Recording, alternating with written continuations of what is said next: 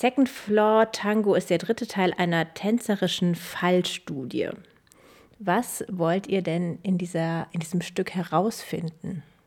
Also in dem Stück geht es um Tango in erster Linie und um die Geschlechterrollen und um die Innenwelten dieser Tänzer und Tänzerinnen. Es geht um Tango, das äh, erschließt sich schon aus dem Stück Second Floor. Was ist der Second Floor? Also da muss ich ein bisschen ausholen. Ich tanze schon sechs Jahre lang Tango und ich habe es immer wieder so erlebt, man kann dann Abend auf einer Milonga verbringen, tanzt mit verschiedenen Leuten, redet überhaupt kein Wort miteinander und die Projektionen in die andere äh, Person sind mitunter immens und die unterschiedlichen Wahrnehmungen von so einem Tanz oder was da so unterschwellig abläuft, das ist schon sehr unterschiedlich und spannend, wenn man mal ins Gespräch kommt später über diese Sachen. Das heißt, in dem Stück sind diese Innenleben werden auf die Bühne gebracht.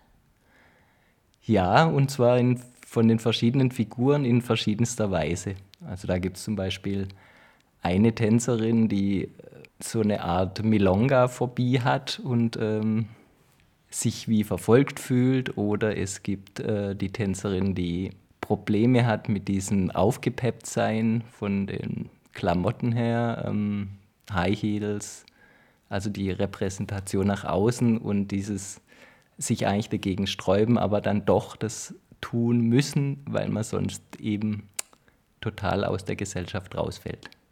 Aus der Tango-Gesellschaft. mit High Heels sind wir ja auch schon ein bisschen bei den Geschlechterrollen.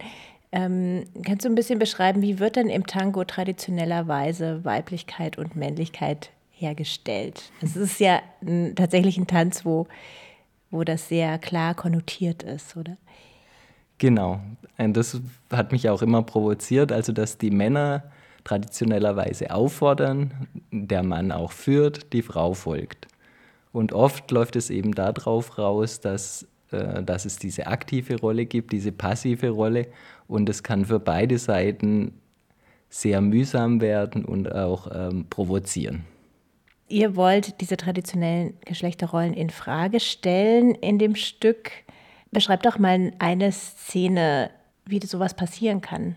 Also das passiert zum Beispiel durch die Figur des, äh, der Diva Tomasz, ähm, der sich während dem Stück von einem Mann in eine recht exzentrische, alternde Diva verwandelt.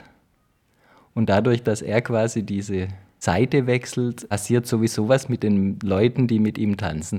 Ihr seid ein Ensemble, was eigentlich zeitgenössischen Zirkus macht. Mögen sich Tango und zeitgenössischer Zirkus?